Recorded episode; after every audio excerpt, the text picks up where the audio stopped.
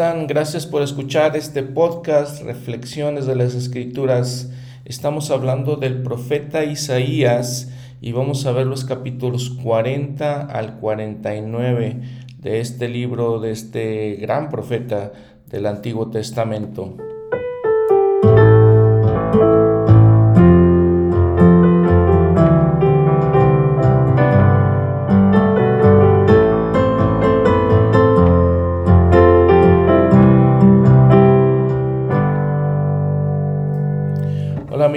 Entonces hemos hablado de la importancia de usar las ayudas para el estudio de las escrituras y les recomiendo mucho siempre porque eso nos da una muy buena idea de qué es lo que está pasando, nos ayuda a entender mejor las escrituras y por lo tanto pues aplicarlas mejor a nuestra vida y ver que la realidad de esas escrituras como eh, entonces verla, usar esas ayudas por eso están ahí por eso la iglesia las, las eh, creó, las diseñó para que las usemos. Y entonces les recomiendo leer, ver, perdón, sus mapas. Vean el mapa número 5, vemos ahí el imperio asirio, luego el mapa número 6, Babilonia y Egipto, luego el mapa número 7, Persia, y luego si quieren saltarse, eh, el imperio romano, porque eso es básicamente hasta el Nuevo Testamento. Luego también pueden ver el, mapa número 9, que es el mundo del Antiguo Testamento, y ahí pueden ver todas las naciones eh, que rodeaban al pueblo de Israel. Pueden ver el mar Mediterráneo al oeste de Israel y al este. Ven todas estas naciones, norte, sur, estaba Egipto, todas las naciones que, que estaban alrededor de ellos y que eran parte importante de la vida de ellos y que desviaron sus corazones. Y ya hemos hablado varias veces de, en los episodios de, de cómo le afectaron al pueblo de Israel y cómo nos sirven a nosotros para entender también cuando ciertas cosas nos afectan, que están alrededor de nosotros y que en las que nosotros tenemos que mantener bien nuestros principios. Bueno, y en estos siguientes capítulos Isaías cambia su discurso, cambia su mensaje, eh, cambia el tono de su mensaje. Habíamos visto en el episodio pasado cómo estuvo hablando a las naciones, de estas naciones que vemos en los mapas, de, una destrucción inminente para ellos. Pero en estos capítulos que siguen, vean el capítulo 40, versículo 1, y ahí es eh, comenzando inmediatamente, entonces Isaías les digo, cambia el mensaje. Dice el versículo 1, consolad, consolad a mi pueblo, dice vuestro Dios.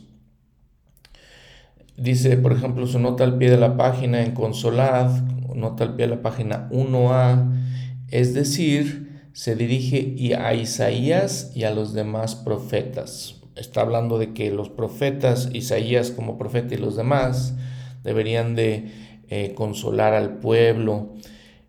Dice, hablad al corazón de Jerusalén y decidle a voces que su lucha ha terminado, que su iniquidad es perdonada, que ya ha recibido de la mano de Jehová el doble por todos sus pecados. Versículo 3. Voz del que clama en el desierto, preparad el camino de Jehová, enderezad calzada en el yermo para nuestro Dios, nuestro Dios. Todo valle será alzado y todo monte y collado serán bajados, y lo torcido será enderezado y lo áspero será allanado.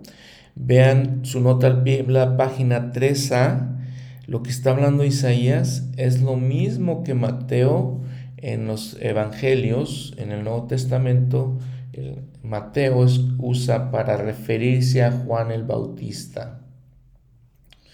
Dice el versículo Mateo 3, versículo 3, porque este es aquel de quien habló el profeta Isaías cuando dijo, voz del que clama en el desierto, preparad el camino del Señor, enderezad sus sendas. Está hablando Juan Bautista en el versículo 1 y entonces habíamos hablado de que Isaías es el profeta más citado en todo el Nuevo Testamento. El Señor mismo utilizó las palabras de Isaías para cuando él se dirigía a la gente. y entonces les digo, cambiando este mensaje, ya él está hablando del Mesías, está hablando de Jesucristo al pueblo de Israel, cuando le dice que la lucha se ha terminado, el Señor va a venir y los va, los va a perdonar y los va a salvar si lo aceptan. Vean el, capítulo, el versículo 8. Se seca la hierba, se marchita la flor, mas la palabra de Dios permanece para siempre. Todo se acaba en esta vida, mas la palabra de Dios no se acaba. Entonces, este, interesante que entendamos esto, que todo se va a acabar, pero la palabra de Dios ahí va a seguir. Muy bien. Y entonces parte del consuelo que Isaías quiere dar al pueblo de Israel está, por ejemplo, en el versículo 10. He aquí, Jehová el Señor vendrá con poder, y su brazo gobernará por él. He aquí, su recompensa viene con él, y su obra está delante de él. Como pastor apacentará su rebaño, en su brazo recogerá los corderos, y en su seno los llevará. Conducirá con ternura las ovejas que todavía están criando. El Señor los iba, iba a atender al pueblo de Israel, los iba a gobernar, los iba a apacentar como su rebaño, si es que le hacían caso. Y bueno, realmente sabemos que no, no hicieron caso, por eso este, la escritura en este versículo anterior, donde dice Israel iba a recibir, eh, recibió el doble de sus pecados en el versículo 2, porque ellos tenían más luz, nuevamente hablamos de la luz y la importancia de que a mayor con, este conocimiento, pues mayor condenación, ¿verdad? Entonces ellos tenían más luz, entonces por eso ellos reciben mayor, el doble de todos sus pecados. Este, la verdad es que los dispersaron dos veces, ¿verdad? Los dispersó el imperio asirio, los dispersó el imperio babilonio también, entonces fue doble lo que, lo que iban a recibir. Además, como le está diciendo aquí Isaías, imagínense, iban a tener al Señor en medio de ellos, a Jesucristo mismo, Jehová mismo iba a estar en, en, medio de ellos. Entonces, pues sí, recibieron por eso el doble de sus, de sus pecados.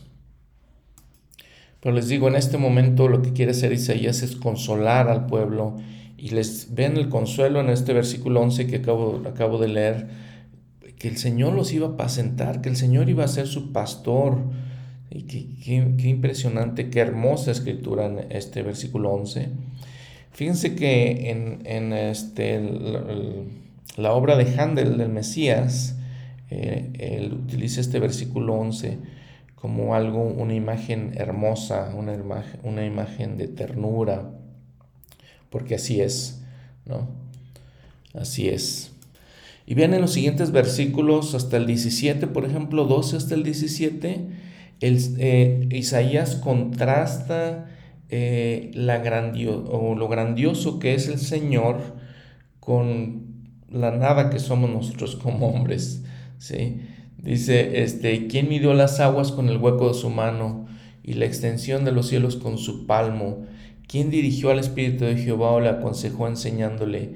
¿A quién pidió consejo y quién le hizo entender? ¿Sí? Y le dice, por ejemplo, versículo 15, he aquí que las naciones son como una gota de un, una gota de un balde y consideradas como el polvo en la balanza. Este, el versículo 17, todas las naciones son como nada delante de él, para él cuentan menos que nada y le son vanas. ¿Qué está diciendo?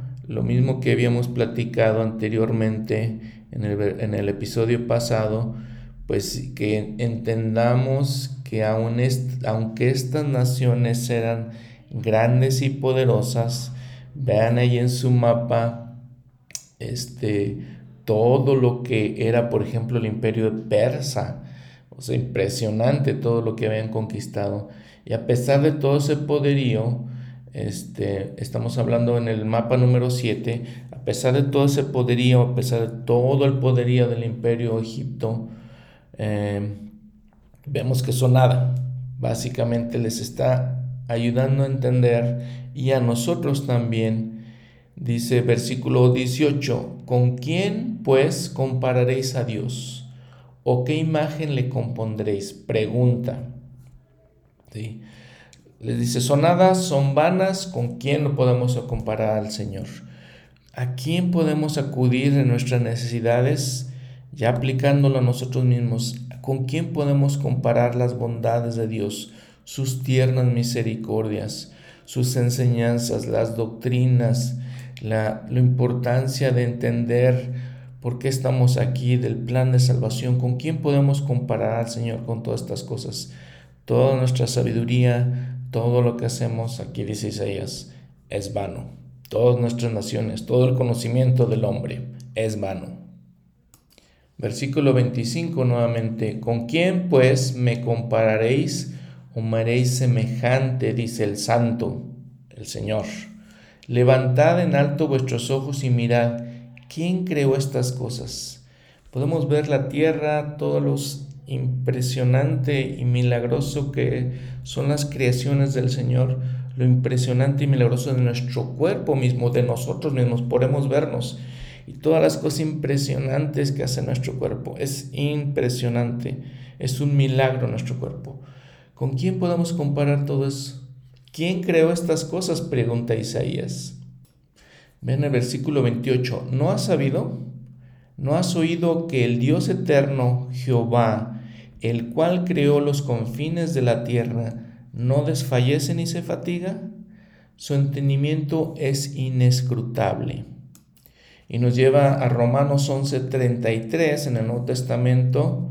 El apóstol Pablo dice, oh la profundidad de las riquezas, de la sabiduría y del conocimiento de Dios, con signos este, de exclamación. Cuán incomprensibles son sus juicios e inescrutables sus caminos. Lo que está diciendo entonces este Isaías. Dice, él da fuerza al cansado y multiplica las fuerzas del que no tiene del que no tiene vigor. Los muchachos se fatigan y se cansan, los jóvenes ciertamente caen, pero los que esperan en Jehová tendrán nuevas fuerzas levantarán las alas como águilas, correrán y no se cansarán, caminarán y no se fatigarán. Vean todo lo impresionante, hermosas las palabras de Isaías. Los que esperan en Jehová. Y vamos a hablar eh, en, un episodio que en los episodios que siguen vamos a hablar de esta palabra o de esta frase, los que esperan en Jehová.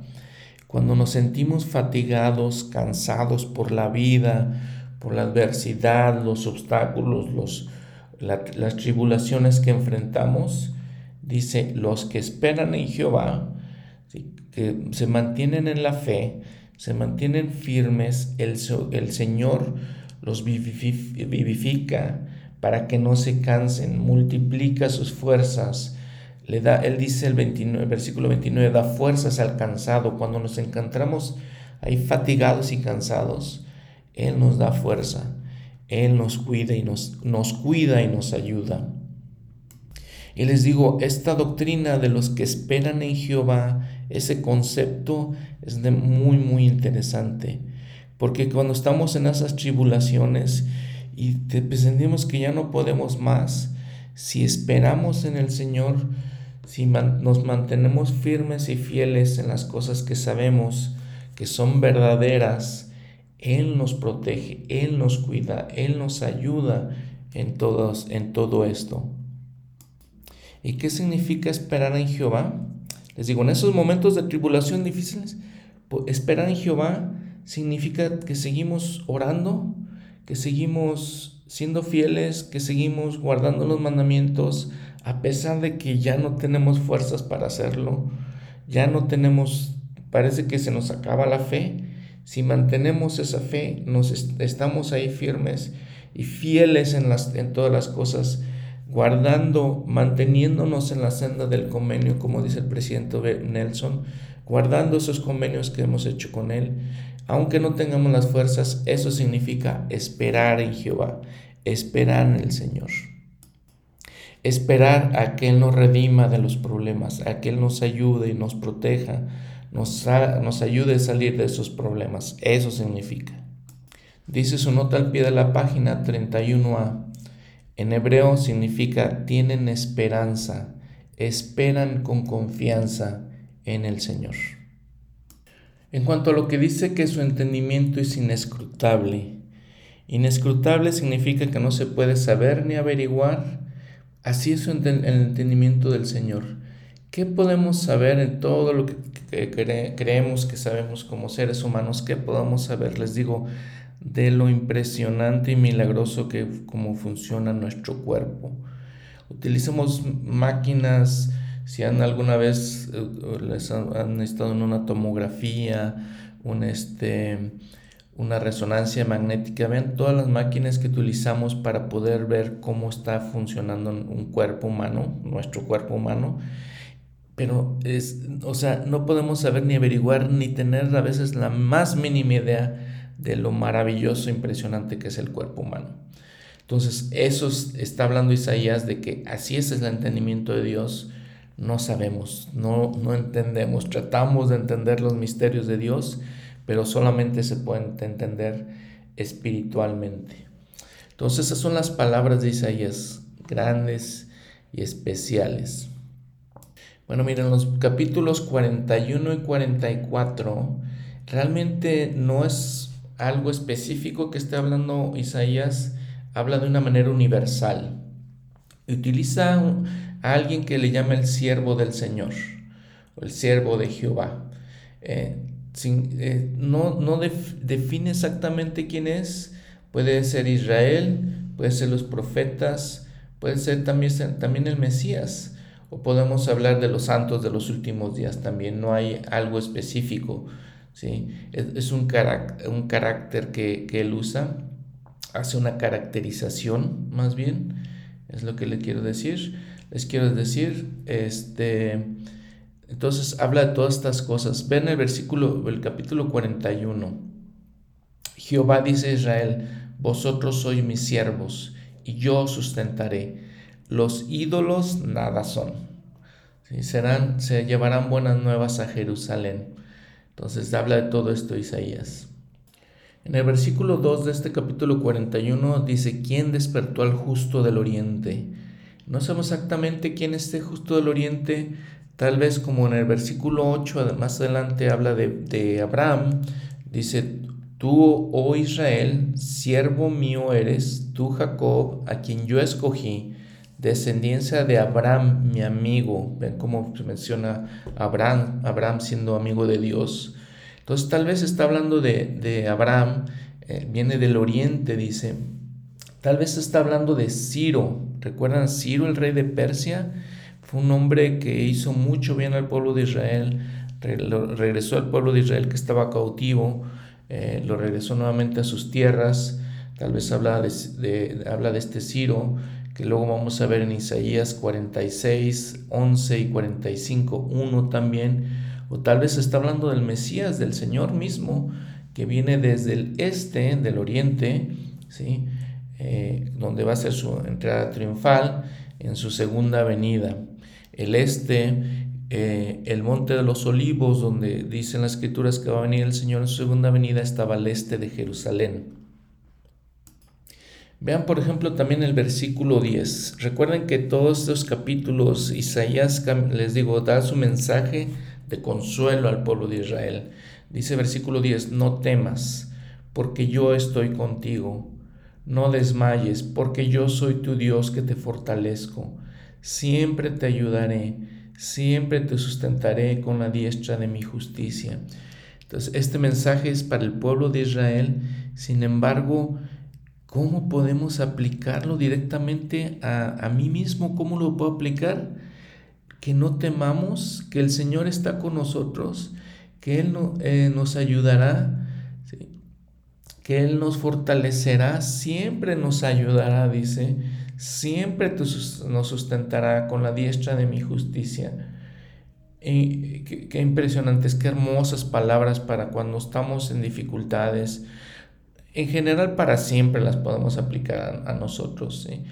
Este, este versículo fue la inspiración para un verso de, del himno que firme cimientos, para, ese, para un verso de ese himno. Eh, entonces, hermosas las palabras que, nos, da Isaías. Este, los demás versículos nos, nos sigue diciendo, por ejemplo, el 14 Nuevamente dice, no temas, gusano de Jacob. Eh, dice eh, su nota al pie de la página, el que es manso y humilde. Entonces está hablando los mansos y humildes, no temas. Oh, vosotros hombres de Israel, yo te socorreré. Dice Jehová tu redentor, el santo de Israel. Yo diría a vosotros mujeres y hombres de Israel. Entonces él nos dice que seamos fuertes, Dice, por ejemplo, el 17, los afligidos y menesterosos buscan agua, pero no hay, se secó de sed su lengua. Yo, Jehová, les responderé. Yo, el Dios de Israel, no los desampararé. Y nuevamente, si lo aplicamos a cada uno de nosotros, a cada, aplíquenlo a cada uno de ustedes, no los desamparará el Señor, no nos desamparará. Yo, Él nos responderá si esperamos en Él, como lo, platicamos hace un momento. ¿Sí? Dice, pondré en el desierto cedros, mirtos, olivos, que, eh, simbolizando que nos ayudará. ¿sí? Abriré ríos, fuentes y valles, simbolizando que nos dará eh, lo que necesitamos siendo agua y comida, lo usa, lo Isaías con ese simbolismo, siendo cosas físicas y también espirituales, cosas temporales. Entonces nos dará todas esas cosas, dice el versículo 20, para que vean y sepan y consideren y entiendan todos, para que vean, sepan, consideren y entiendan todos que la mano de Jehová hace esto y que el Santo de Israel lo, ha creado. Vean lo, impresionante, ¿no? Que nos, que nos va a dar todas estas cosas, les digo, simbolizando las necesidades físicas, temporales y, y espirituales que tenemos, hablando de comida y bebida, agua y, y alimentos, para que sepamos, entendamos que el Señor está para ampararnos, para respondernos Dice el 21, presentad vuestra causa, dice Jehová, exponed vuestros fuertes razonamientos, dice el rey, el de, rey de Jacob. Y vean todo, les digo, todos los títulos que usa Isaías para describir al Señor, el rey de Jacob, dice en este momento. Y, a veces escucho razonamientos, cosas de, de miembros de la iglesia o no miembros de la iglesia, o personas que ya no quieren ir a la iglesia, todos los razonamientos de por qué no y por qué esto y por qué eh, no entienden a Dios y no entienden sus designios. Pero ahí está, dice, exponed vuestros razonamientos, dice el Señor, y verán cómo les explico las cosas, cómo les explico la razón por qué existimos, la razón por la que estamos en este, en este mundo, les explica, nos explica el plan de salvación, nos explica de por qué los sufrimientos y las tribulaciones, nos explica cómo salir de esas cosas, nos explica del ser de nosotros mismos, de dónde venimos, por qué estamos aquí, hacia dónde vamos. Ahí está explicando, a ver, expongan sus razonamientos. Nos, nos, lleva, por ejemplo, a Doctrínico Menos 71, del 7 al 10, dice, confundid pues a vuestros enemigos invitadlos a discutir con vosotros en público y en privado, y si sois fieles, será manifestada su vergüenza. Bueno, no se, nos, no se nos aconseja hacer esto actualmente en la iglesia, pero sí podemos, el Señor dice, a ver, traigan sus razonamientos contra mis razonamientos, para que vean entonces que los, el Evangelio y la iglesia si hay, hay, razonamientos, tenemos que usar nuestra mente para entender las cosas. ¿sí? Muchas cosas son de fe, pero usamos nuestra mente para entender. Les prometo que si usamos nuestro entendimiento, podemos saber las cosas de Dios, los razonamientos, el razonamiento que nos ha dado. Para mí encuentro mucha lógica cuando razono sobre el plan de salvación, cuando razono sobre el Evangelio, sobre las doctrinas, las enseñanzas, para mí encuentro mucho entendimiento. Para mí tienen sentido común y lógica muchas de las cosas y siento que luz entra en mi mente, que entendimiento y conocimiento entran en mi mente, analizando, eh, em, meditando sobre las cosas del Señor. Las trato de analizarlas y meditarlas y entendimiento y el razonamiento entran en mí. Y en el capítulo 42, en medio de todo esto, Isaías habla del Mesías, habla, es una canción del siervo, y es como la canción número uno, lo podemos este, eh, categorizar de esa manera. Y nos dice, por ejemplo, versículo 1, He aquí mi siervo, yo lo sostendré, mi escogido, quien mi alma se complace, en quien mi alma se complace. He puesto sobre él mi espíritu, él traerá justicia a las naciones. Está hablando del Señor. ¿Qué características tenía este siervo? Dice el verso 1, era espiritual, era justo para hacer juicio. El, versículo 2 era humilde. El, el versículo 3 dice, traerá justicia con fidelidad. El versículo 4 será perseverante, positivo y justo nuevamente. El, versículo 6 nos lo cuidaría, dice, eh, el versículo 12 sería alguien en que, al que debemos dar gloria, anunciar sus loores, dice el versículo 13, sería alguien celoso, Jehová saldrá como hombre poderoso, y dice prevalecerá sobre sus enemigos, el, número, versículo 16 sería eh, fiel y leal, entonces este, así habla.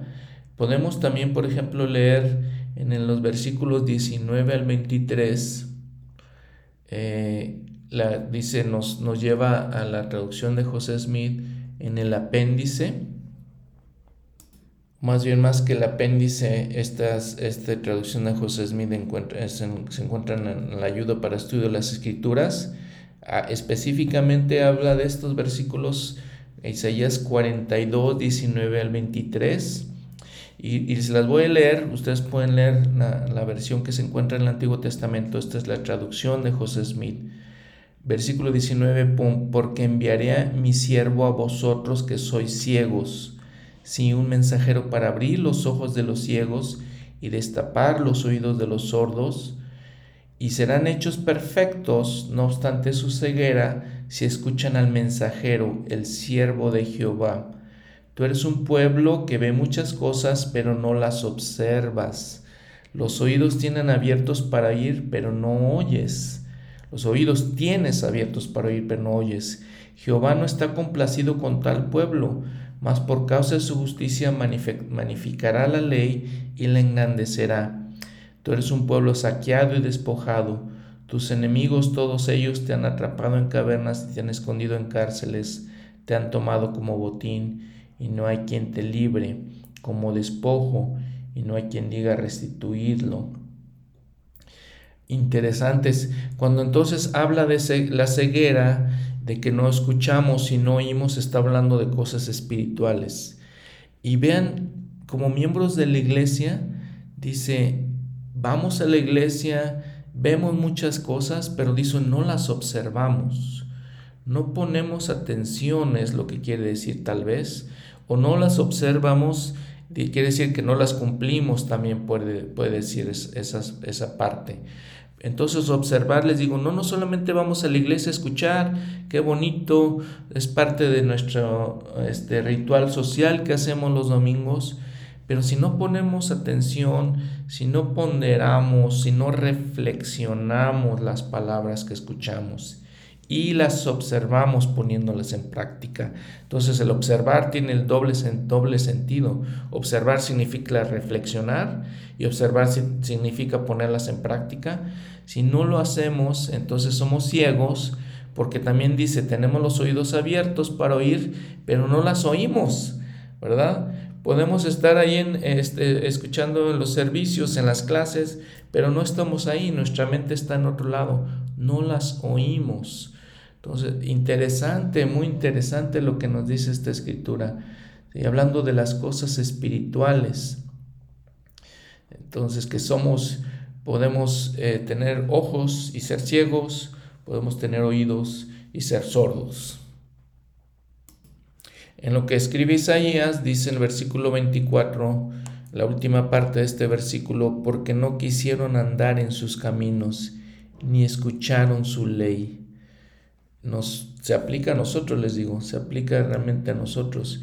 Y entonces somos un pueblo saqueado y despojado, despojado de las bendiciones. ¿Sí? Entonces es una advertencia para nosotros lo que escribe el profeta.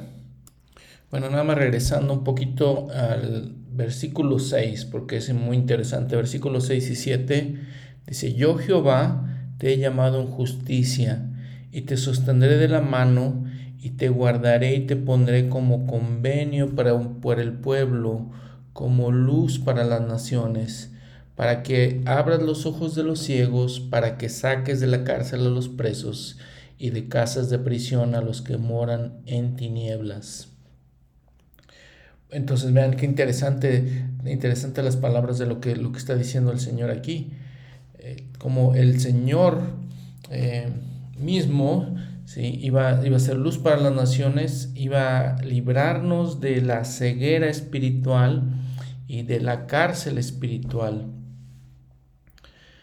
interesantes palabras. Bueno, miren el capítulo 43. Esta es en primera persona, el Señor mismo es el que está hablando y se está dirigiendo a los eh, israelitas en los tiempos modernos, o sea, a los santos de los últimos días. La combinación que hace, por ejemplo, Isaías en estos eh, capítulos del 40 al 49 que dice Jacob Israel, es una, lo aparece 17 veces en estos, en estos capítulos. Entonces hace mucho esta, esta eh, unión entre Jacob e Israel o más bien lo, correcto sería decir una combinación de el nombre de Jacob, que era su nombre, y el nombre de Israel, que fue el que le dio el Señor. Vean, por ejemplo, el versículo 11 de este capítulo 43. Yo, yo soy Jehová, y fuera de mí no hay quien salve. Dice, por ejemplo, en el versículo 10, vosotros sois mis testigos, dice Jehová, y mi siervo que yo escogí para que me conozcáis y creáis y entendáis que yo mismo soy. Antes de, de mí no fue formado Dios alguno, ni lo será después de mí. Básicamente, como hemos visto en otras ocasiones, los dioses que existen son creaciones de nosotros como hombres, son falsos, no existen. Y por ejemplo, entonces dice, en el versículo 15, yo soy Jehová nuevamente, santo vuestro, creador de Israel, vuestro rey. Hablando les digo entonces a los santos de los últimos días, Él es nuestro Dios, Él es nuestro rey. Sí, entonces ese es el, eh, todo lo que habla en el Señor en estas cosas. Si ven por ejemplo el versículo 1 de este capítulo, Él es el creador, el redentor. El versículo 3, Él es el Señor, Dios, el Santo, el Salvador. El versículo 7, Él es el Creador. Versículo 11, Él es el Salvador. Versículo 14, es el Redentor, el Santo, Santo de Israel. Y versículo 15, otra vez es el Creador y es el Rey. Entonces vean todas las descripciones que Isaías hace del Señor. Ahora, después de todas estas descripciones del Señor, habíamos visto también que eh, estos capítulos lo describen, como el siervo. ¿sí? Eh, si lo comparamos con lo que, que, el Señor dijo en el aposento alto cuando estaba con sus discípulos, con los apóstoles, y les lavó los pies, siendo Él nuestro Maestro, nuestro Rey, nuestro Creador, nuestro Salvador, también nos muestra cómo ser un siervo. Entonces, Él es también el siervo. Ahora vean también la protección que nos provee el Señor de una manera personal, la seguridad que nos da Él. En el versículo 2, cuando dice, cuando pases por las aguas, yo estaré contigo. Y si por los ríos no te anegarán, cuando pases por el fuego no te quemarás, ni la llama arderá en ti.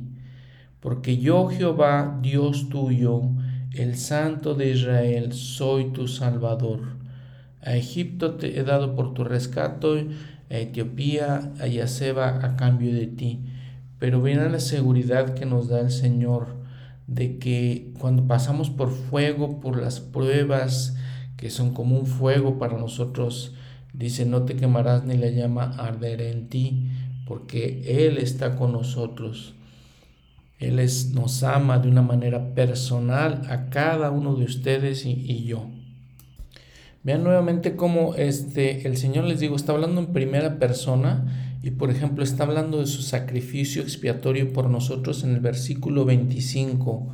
Yo, yo soy el que borró tus rebeliones por mi causa, y no me acordaré de tus pecados. Su sacrificio expiatorio, la, la expiación, cómo borra nuestros pecados. Luego, por ejemplo, en el 26, hazme recordar, entremos a juicio juntamente, habla tú para justificarte. En el capítulo 44 Isaías sigue este, usando diferentes títulos, diferentes maneras de hablar del Señor. Por ejemplo, el versículo 6 dice, yo soy el primero, yo soy el postrero. Entonces, Él es el alfa y omega. Eh, por ejemplo, habla de, del Jehová de los ejércitos. También le da ese título. Y en este capítulo vemos cómo el Señor sigue hablando en primera persona. Yo, dice, yo eh, te escogí, eh, tu siervo mío Israel. Le dice, habla de Jesurún, que significa, si ustedes ven su nota al pie de la página, ahí este, nos manda Deuteronomio. Jesurum es una palabra en hebreo que viene de, se llama, se dice Yashar, con Y, eh, significa el justo, el recto. Y vemos cómo el Señor dice que nos ha escogido desde antes de que naciéramos, nos conoce desde antes que naciéramos. Y eh, una reflexión importante aquí que cada uno de ustedes eh, y yo podemos hacer es nos conoce el Señor, conoce nuestro nombre y nos habla por nuestro nombre. Él conoce el nombre de cada uno de ustedes personalmente y el mío y nos habla de esa manera. Y, nuevamente recalcando que todos estos versículos, hasta el capítulo 47, básicamente el Señor habla de yo. Yo en el versículo 6 de este capítulo 44 dice, yo soy el primero, yo soy el postrero, es lo que les estaba diciendo, y fuera de mí no hay Dios, no hay otro Dios, no hay otro Dios, también les, les estaba comentando. En el, en el 9, versículo 40, eh, capítulo 44, versículo 9, los que hacen imagen, imágenes talladas, todos ellos son vanidad, y lo más preciado de ellos para nada es útil. Y ellos mismos para su vergüenza son testigos de que los ídolos no ven ni entienden. Son vanidad, son creaciones de nosotros los hombres, dentro de todo lo que tenemos de debilidades, todas las, las fallas que tenemos, creamos los ídolos.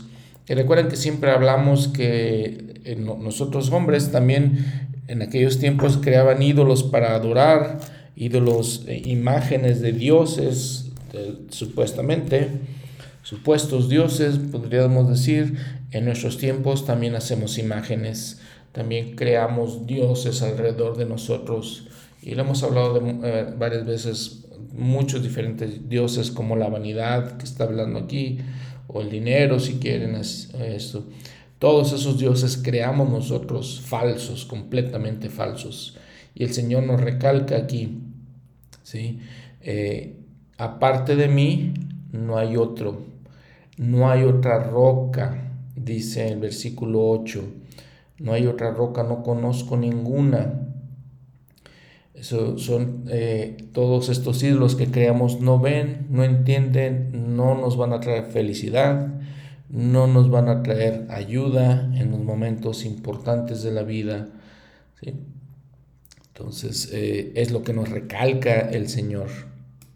Ven en el versículo 24, así dice Jehová tu redentor, que te formó desde el vientre, nos, nos ha formado desde el vientre, que lo hago todo, que despliego yo solo los cielos, que extiendo la tierra por mí mismo eh, que hago retroceder a los sabios y convierto en necedad su sabiduría.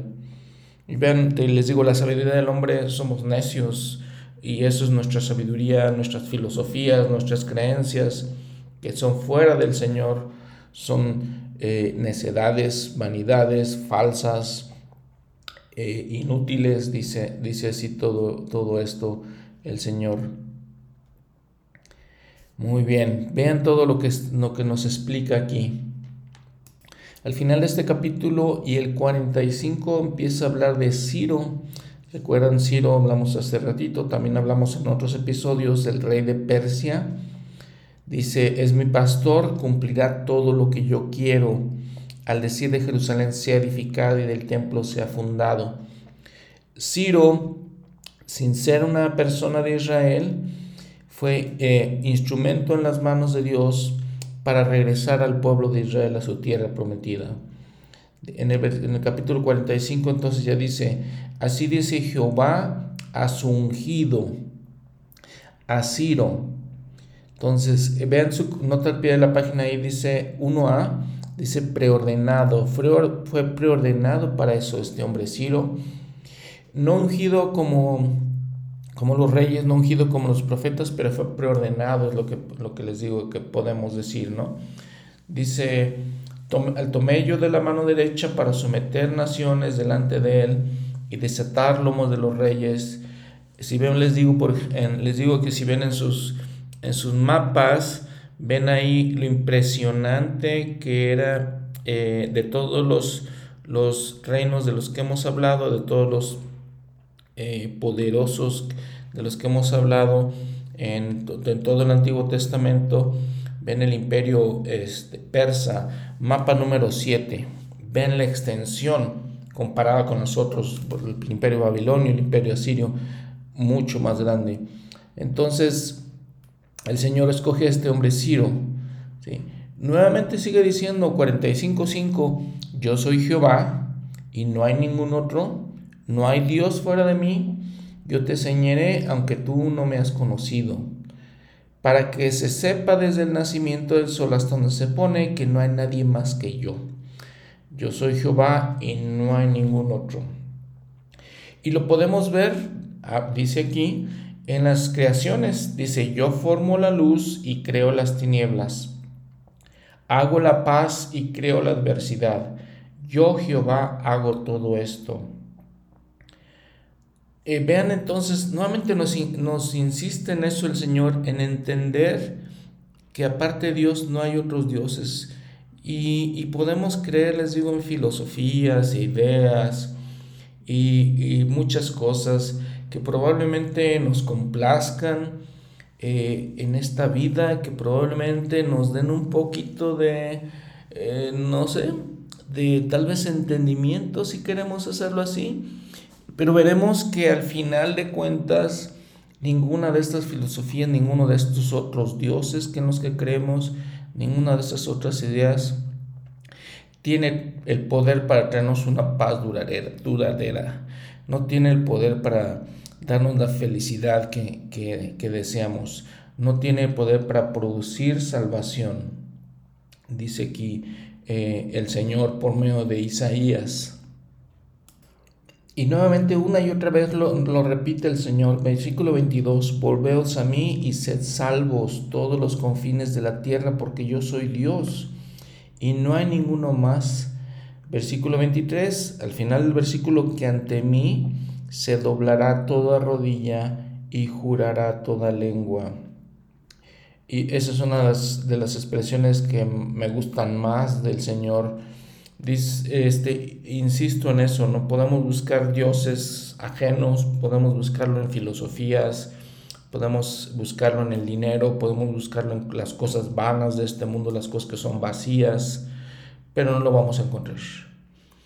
Cierto en mi corazón es que no vamos a encontrar esas cosas, todo es vano, falso, pero en el Señor, si lo seguimos en su Evangelio, en su iglesia, vamos a encontrar las cosas que son verdaderas, las cosas que valen realmente la pena y que son importantes en esta vida.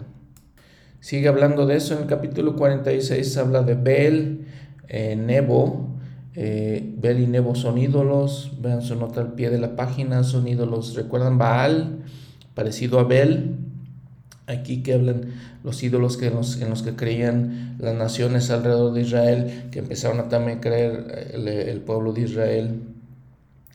Eh, nuevamente habla contra todo eso el Señor.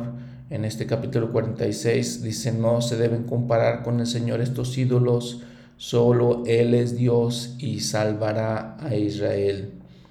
Y en el capítulo 47 ya Isaías nuevamente vuelve al tema de la destrucción de Babilonia, por ejemplo, y Caldea, versículo 1 del, capítulo 47, eh, Virgen hija de Babilonia, habla de los caldeos, los caldeos es como eh, eh, la etnicidad de los babilonios, iban a ser destruidos y como les había dicho desde el principio, eh, todo esto sucedió, a pesar de, que los, los, babilonios también eran un imperio poderoso, fueron destruidos, lo profetizó Isaías mucho antes de que sucediera y pasó.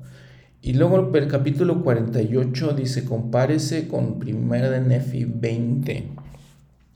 Entonces, lo que pasa aquí es que eh, Nefi y la familia de Leí usan estos capítulos eh, de Isaías eh, para, como fortaleza para ellos y su, en su jornada hacia la tierra prometida. Y se dirige aquí a la casa de Jacob, versículo 1, oíd esto, oh casa de Jacob, que os llaméis del nombre de Israel. Eh, dice, salieron de las aguas de Judá los que juran en el nombre de Jehová ciudad santa le llama, se nombran, eh, todo eso, pero le dice, por ejemplo, en versículo 4 ya, eres por porque sé que eres duro y nervio de hierro tu cerviz y tu frente de bronce. Eran duros, no entendían Israel, el pueblo de Israel. Sin embargo, eh, el Señor, a pesar de todo eso, les dice que los va a salvar y que los ha escogido también, nos ha escogido a nosotros como pueblo de Israel. Versículo 10. He aquí te he purificado, y no como a la plata, te he escogido en el horno de la aflicción. Vemos como el Señor nos hace que suframos y que eh, aprendamos a través de la aflicción y desafortunadamente para ustedes y para mí, como seres humanos, esa es la manera que aprendemos solamente, en el horno de la aflicción.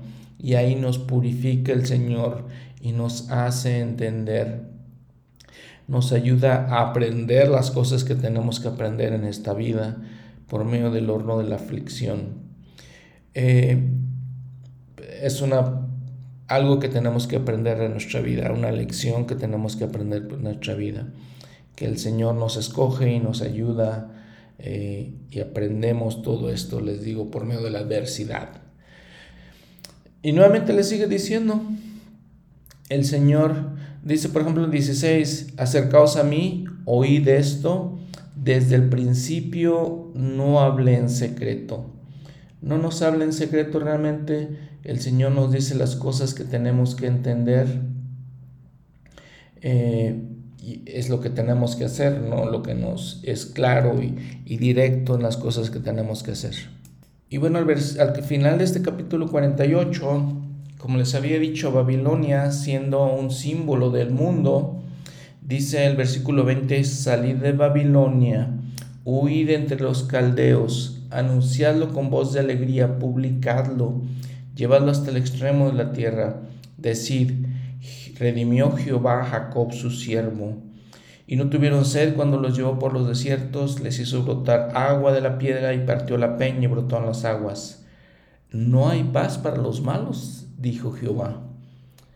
Interesante también, algo que tenemos que aprender nosotros, no hay paz para los malos. Eh, las personas que son justas son las que reciben paz. Entonces, eh, todo esto importante que, que aprendamos. Bueno, vamos a ver ahora el capítulo 49.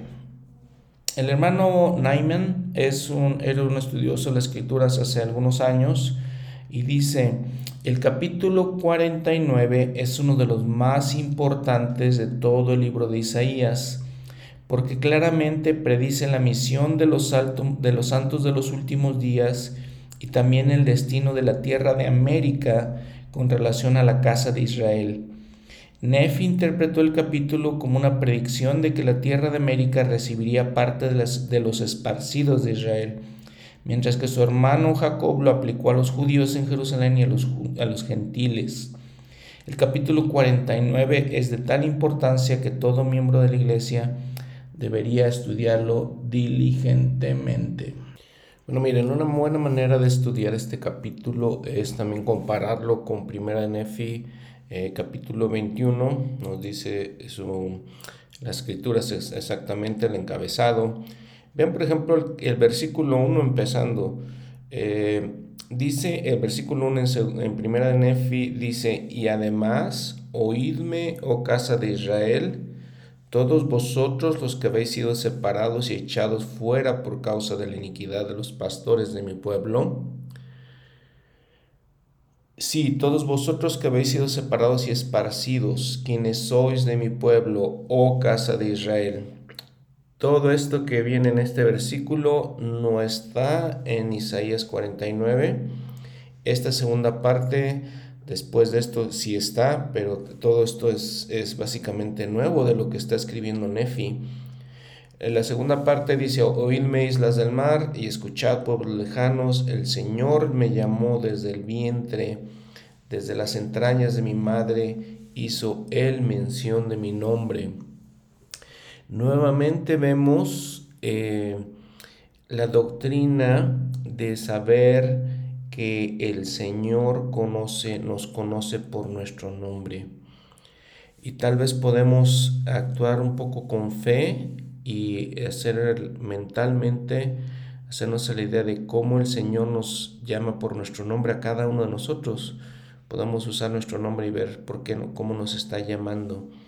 Si nos llamó desde el vientre, nos conoce desde antes que hubiéramos nacido desde antes de nacer nos conoce y conoce las necesidades que tenemos y conoce los retos y dificultades que enfrentamos, nos conoce personalmente, conoce los detalles de nuestras vidas. Y ojalá podamos eh, ponderar estas cosas, reflexionar en esto y puedan servirnos de, de fortaleza, de consuelo, de entendimiento. Ojalá podamos sentir el Espíritu del Señor y tal vez inclusive en nuestras oraciones que podamos sentir el amor del Señor que nos conoce tan detalladamente. Eh, muy bien, entonces les digo, este versículo, la primera parte del versículo es diferente y, varias cosas en el, en, el, en el, capítulo son un poco diferentes. Y bueno, eh, específicamente, por ejemplo, lo que dice de islas, Islas puede, eh, podemos deducirlo de muchas maneras, podemos interpretarlo de muchas maneras. Puede ser cualquier tierra seca, por ejemplo, un continente completo, cualquier parte en, nuestra, en nuestro mundo, que es esta tierra seca. Entonces básicamente nos está llamando el Señor a todos. Entonces, eh, cuando dice islas del mar, es un llamado a todos. Los siguientes versículos vamos a ver cómo el Señor, de acuerdo con el comentario que les había leído hace unos momentos, habla de la, la obra en estos últimos días.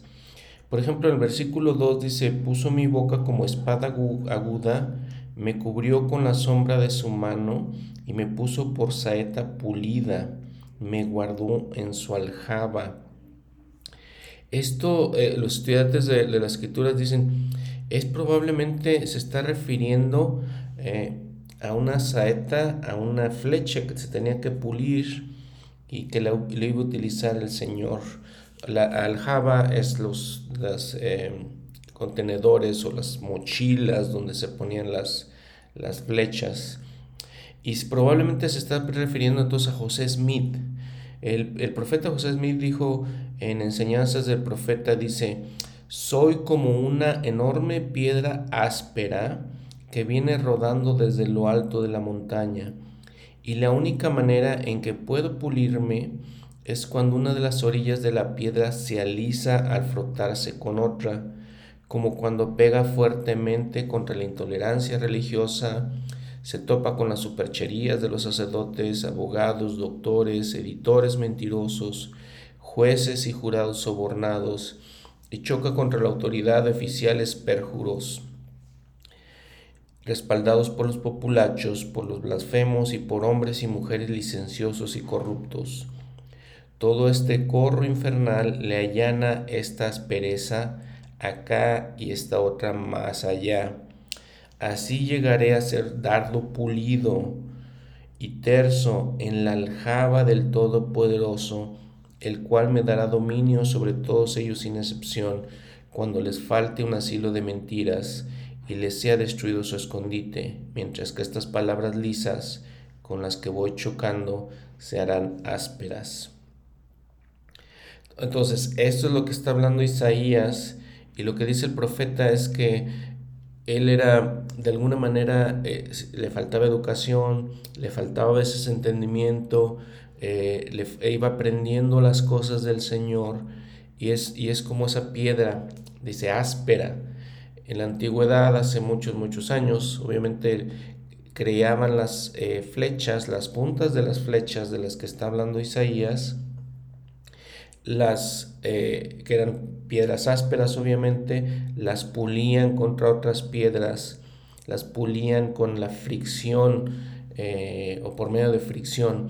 Entonces eso es lo que está, es el, simbolismo que está utilizando José Smith en enseñanzas del profeta diciendo, yo soy como esa piedra áspera. Necesito entender, necesito aprender, necesito hacer ciertas cosas.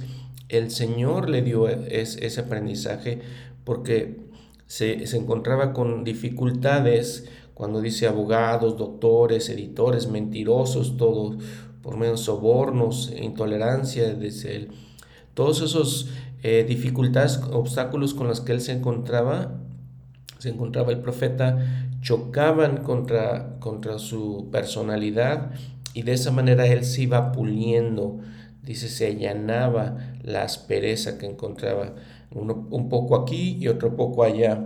Entonces todo eso era. Entonces por eso eh, esta, esta escritura, Isaías está hablando del profeta en estas, en esta, de esta manera, diciendo que esa era esta eh, piedra áspera y le estaba eh, puliendo para guardarlo en su aljaba. Es el simbolismo de utilizar flechas y el lugar donde se guardan las flechas.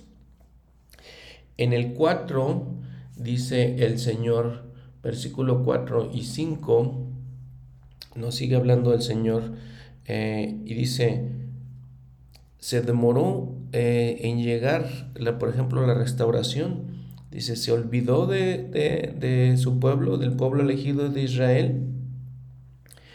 Dice en el versículo 5, nuevamente habla, ahora bien, dice el Señor, que me formó desde el vientre para ser su siervo, para hacer volver a él a Jacob, aun cuando Israel no se ha reunido. Entonces, nuevamente habla de que conocía el Señor nos conoce a cada uno de nosotros y utilizó este, personas como José Smith, en este caso también como Isaías, para traer nuevamente, eh, volver a, reunir al pueblo de Israel. En estos versículos que siguen nos dice, dice el versículo 6, poco es que tú seas mi siervo para levantar las tribus de Jacob y restaurar los preservados de Israel. También te pondré por luz de los gentiles para que seas mi salvación hasta lo postrero de la tierra. Nuevamente está hablando Isaías del siervo que va a ayudar al recogimiento de Israel. Y dice, no solamente eso, va a ayudar también, va a ser luz a los gentiles. Entonces, no, no solamente el recogimiento de Israel, sino luz a los gentiles también. Entonces, la, la iglesia, la restauración de la iglesia principalmente era para hacer el recogimiento de Israel pero mucho más que eso también. Tendría que llegar a, a, todas a todos los pueblos, ser luz para los gentiles. El profeta José Smith obviamente nació en una nación gentil y sin embargo tenía las bendiciones de ser parte del pueblo de Israel. Y entonces fue este siervo del que está hablando Isaías, que, que realizaría todas estas cosas. Eh, fue este siervo que llamó desde el vientre el Señor, lo que podemos decir que fue preordenado.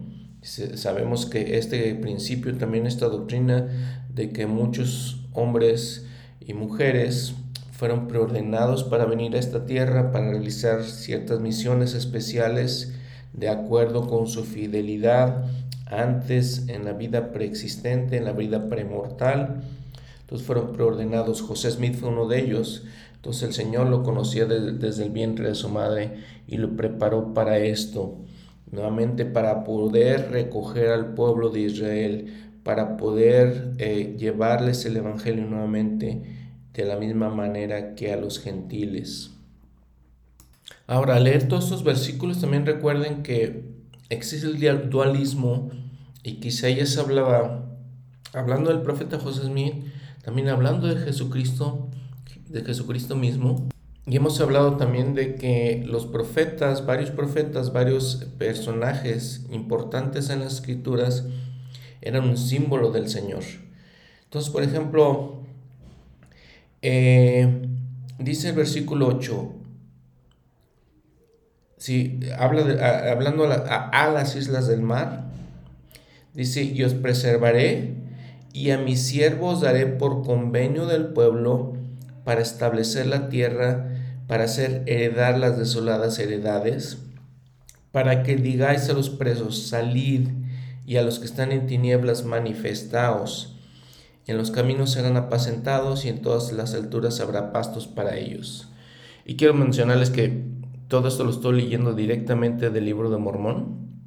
Entonces está hablando de que el Señor iba a traer nuevamente el convenio al pueblo de Israel y que por medio de este convenio los presos espiritualmente, hablando espiritualmente, podrían salir, ¿sí?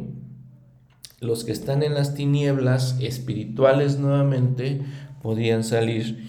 Por medio de la restauración de la iglesia, entonces podremos hacer la obra del templo que permite a los que se encuentran en la prisión espiritual salir de ella recibir el Evangelio, aquellos que no lo han recibido, igualmente está hablando del Señor, les digo, es, es el dualismo, habla del Señor mismo, Jesucristo, que este, dio la libertad a los cautivos, cuando el Señor los visitó después de su muerte, en esos tres días, entre su muerte y su resurrección, sabemos que el Señor visitó a los cautivos espiritualmente, a los presos, y los ayudó a salir.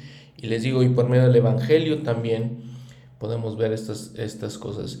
Ven entonces, por ejemplo, aquí estamos hablando de la salvación de los muertos. Isaías está hablando de la salvación de los muertos en el Antiguo Testamento. Dice, por ejemplo, Doctrina y Convenio 138.42. Y está hablando de profetas, está hablando de los patriarcas, ese, ese eh, capítulo en Doctrina y Convenios esa sección. El 42 dice, e Isaías, el cual declaró por profecía que el Redentor fue ungido para sanar a los quebrantados de corazón, para proclamar libertad a los cautivos y la apertura de la cárcel a los presos. También estaban allí. Esto está refiriéndose, este eh, versículo en Doctrina y Convenios se está eh, refiriendo a este versículo de Isaías específicamente. Isaías también dice como en este, en este capítulo, como que en las quejas del, del, pueblo de Israel, como que el Señor los había abandonado. Sabemos que no es así, pero es como, son como quejas del pueblo de Israel, que el Señor los había abandonado y entonces Isaías les dice, este, primero estas quejas y luego les dicen, por ejemplo, en el, en el versículo 14, mas he aquí, Sión ha dicho, el Señor me abandonó y de mí se ha olvidado mi Señor, pero Él mostrará que no. Porque, ¿puede una mujer olvidar a su niño de pecho al grado de no compadecerse del niño de sus entrañas? Pues aun cuando ella se olvidare, yo nunca me olvidaré de ti, oh casa de Israel. Pues he aquí, te tengo grabada en las palmas de mis manos. Tus muros están siempre delante de mí. Vean lo que dice el Señor. Nunca realmente el Señor cumple sus promesas. El Señor cumple lo que dice. El pueblo de Israel se alejó del Señor, sin embargo el Señor no se olvidó de ellos. Los dejó pasar por dificultades por un tiempo y al final los va a recoger. Eh, nunca se olvida de nosotros, de ninguno de nosotros, específicamente de ninguno.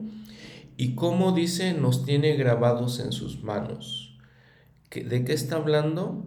De, cuando, de su crucifixión. El Señor fue crucificado, pagó por nuestros pecados y ahí en las palmas de sus manos está la evidencia que nos recuerda siempre, las palmas de sus manos donde clavaron, eh, las clavaron, que pusieron los clavos.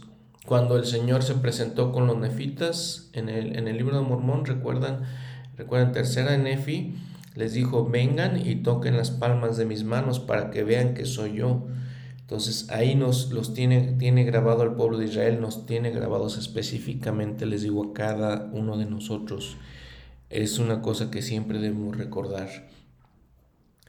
Y luego los siguientes versículos dice, es el recogimiento de Israel en estos últimos días sería rápido, sería constante. Hemos, hemos hablado de cómo el Evangelio está llegando a todas partes del mundo y rápidamente se están congregando el pueblo de Israel. En, en, esos siguientes versículos, del 18 al 21, por ejemplo, dice eso, ¿sí? habla de todas esas cosas, y entonces también habla de los gentiles, dice en el versículo 22, así dice el Señor Dios, he aquí yo alzaré mi mano a los gentiles y levantaré mi estandarte al pueblo y traerán en brazos a tus hijos y en hombres llevarán a tus hijas. Y reyes serán sus ayos, tus ayos, y sus reinas tus nodrizas, con el rostro hacia la tierra se postrarán ante ti, lamerán el polvo de tus pies y sabrás que yo soy el Señor, porque los que me esperan no serán avergonzados. Entonces, estas promesas como muchas otras cosas que hemos hablado, tienen diferentes significados. Básicamente, lo que está hablando dice el Señor, levantaré mi mano a los gentiles y levantaré mi estandarte al pueblo. ¿Cómo se aplica eso? Se aplica en varias situaciones. Por ejemplo, con Ciro, el rey de Persia. Entonces, él siendo un gentil, levantó su mano el Señor, lo bendijo para poder ayudar al pueblo de Israel a regresar a sus tierras en aquellas, en aquellas eh, épocas.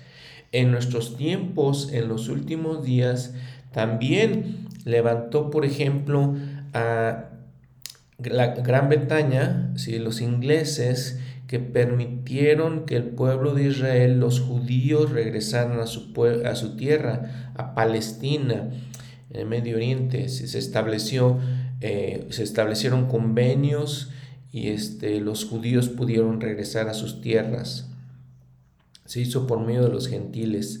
También nosotros recibimos el Evangelio por medio de los, de los gentiles, en una nación gentil, Estados Unidos. Entonces nosotros recibimos, en eso los gentiles serían nuestros ayos. Quiere, quiere decir que este, en 1 Nefi, por ejemplo, 22.6, dice que seríamos instruidos, nutridos por los gentiles, que este, nosotros recibiríamos el Evangelio por medio de ellos. Esta palabra ayo significa la persona encargada eh, de cuidar a los niños y jóvenes de su crianza y educación. Y entonces les digo, lo recibimos por medio de los gentiles. Vean lo que dice el presidente Kimball, lo dijo hace 1965, lo dijo, esta época de los lamanitas trae consigo oportunidades. Millones de ellos cultivan la tierra en las laderas de las cordilleras de los Andes y usando sus llamas, caballos y burros llevan sus productos al mercado. Ellos deben recibir el Evangelio emancipador Millones sirven en labores domésticas y duras penas y con gran trabajo sacan el sustento necesario para vivir. A duras penas, con gran trabajo sacan su sustento. Ellos tienen que escuchar las verdades del Evangelio. Millones tienen que vivir en reservaciones, hablando de las reservaciones indias en Estados Unidos, privados de oportunidades, sin instrucción y sin llegar a alcanzar su potencial. Ellos también tienen que recibir el Evangelio iluminador. Ese Evangelio eliminará los obstáculos que retrasan su progreso y educación, aumentará su ambición y su capacidad para comprender y abrirá nuevos mundos de oportunidades para ellos. Su cautiverio de falsos conceptos de analfabetismo, de superstición y temor llegará a su fin. Vean lo que dice, los falsos conceptos de analfabetismo, superstición y temor van a llegar a su fin. Un día más brillante ha comenzado, el esparcimiento se ha cumplido, el recogimiento está en marcha. Que el Señor nos bendiga al tornarnos ayos y nodrizas de nuestros hermanos lamanitas y apresure el cumplimiento de las grandes promesas, promesas hechas a ellos. Está hablando a, a la gente en Estados Unidos, obviamente eh, lo dijo en una conferencia general en 1965. Entonces ellos serían eh, de ayuda para, para nosotros, para que llegáramos al conocimiento del Evangelio. Y se están cumpliendo esas promesas actualmente, en la actualidad. Eh, veo, yo veo la diferencia en la iglesia de hace ya unos cuantos años con la iglesia actual en mi país como en mi país como México la iglesia, los miembros de la iglesia ya tienen más educación, más entendimiento, eh, ya lo que, lo que profetizó el, presidente Kimball anteriormente también, de que la gente ya tiene acceso a más conocimiento, eh, las ciudades, eh, el pueblo en general está mejor preparado y cómo ha progresado a un tema que he hablado en algún otro, en otro, episodio, cómo ha progresado grandemente la iglesia y cómo sigue progresando y los templos que se siguen, se siguen construyendo. Por ejemplo, hasta el año pasado eran 13, templos operando, uno que ya se está construyendo, cinco más anunciados, un total de 19, millón y medio de miembros de la iglesia 222 estacas. La primera estaca en México se organizó en 1961. 1961.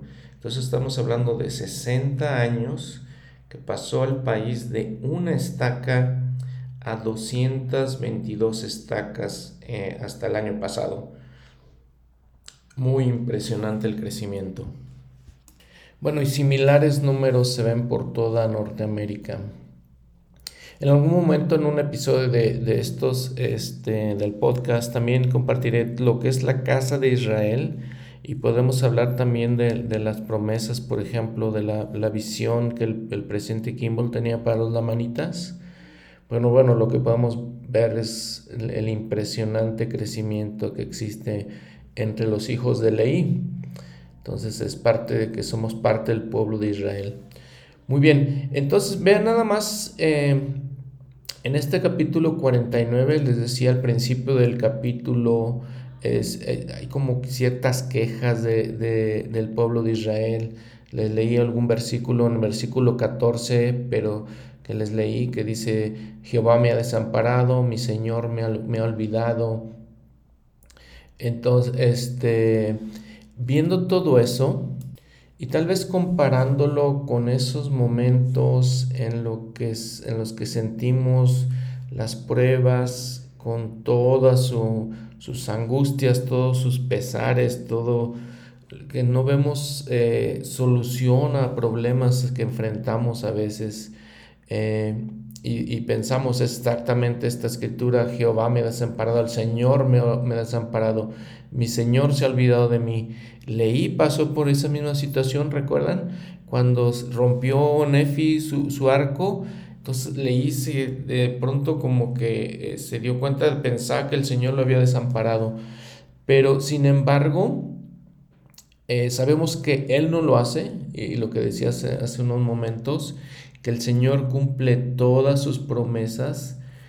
Este, vean, por ejemplo, en el versículo 10, está hablando de los presos que, iban a, que están en la prisión espiritual, pero también lo podemos aplicar a, cuando nos sentimos desamparados en medio de pruebas, en medio de la agudez de las pruebas. Dice el versículo 10, que lo apliquemos a nosotros mismos. No tendrán hambre ni sed, ni el calor ni el sol los afligirá, porque el que tiene de ellos misericordia los guiará y los conducirá junto a manantiales de agua, y convertir, convertiré en caminos en camino todos mis montes, y mi mis calzadas serán elevadas. Dice, cantad alabanzas, oh cielos, regocíjate, oh tierra, y prorrumpid en cantos de alabanza, oh montes, porque Jehová ha consolado su pueblo, y de sus pobres tendrá misericordia. Y después nuevamente la, el versículo tan impresionante dice, He aquí que en las palmas de mis manos te tengo grabada, delante de mí está siempre están siempre tus muros. Cuando estamos en, esa, en la agudez de esas pruebas, en, la dificultad de esas, de esas pruebas, podemos pensar, el Señor nos tiene grabados en sus palmas a cada uno de nosotros. Muy bien, ojalá que podamos reflexionar esto, que nos quedemos con estas instrucciones, las eh, impresionantes, especiales, hermosas, grandiosas palabras de Isaías Gracias por escucharme, gracias por estar aquí conmigo. Este, que tengan una buena semana y vamos a seguir con Isaías. Espero que estemos aprendiendo, espero que eh, eh, podamos entender un poquito mejor Isaías por medio de, de estos, eh, este podcast. Nuevamente gracias, que tengan una buena semana otra vez. Hasta luego.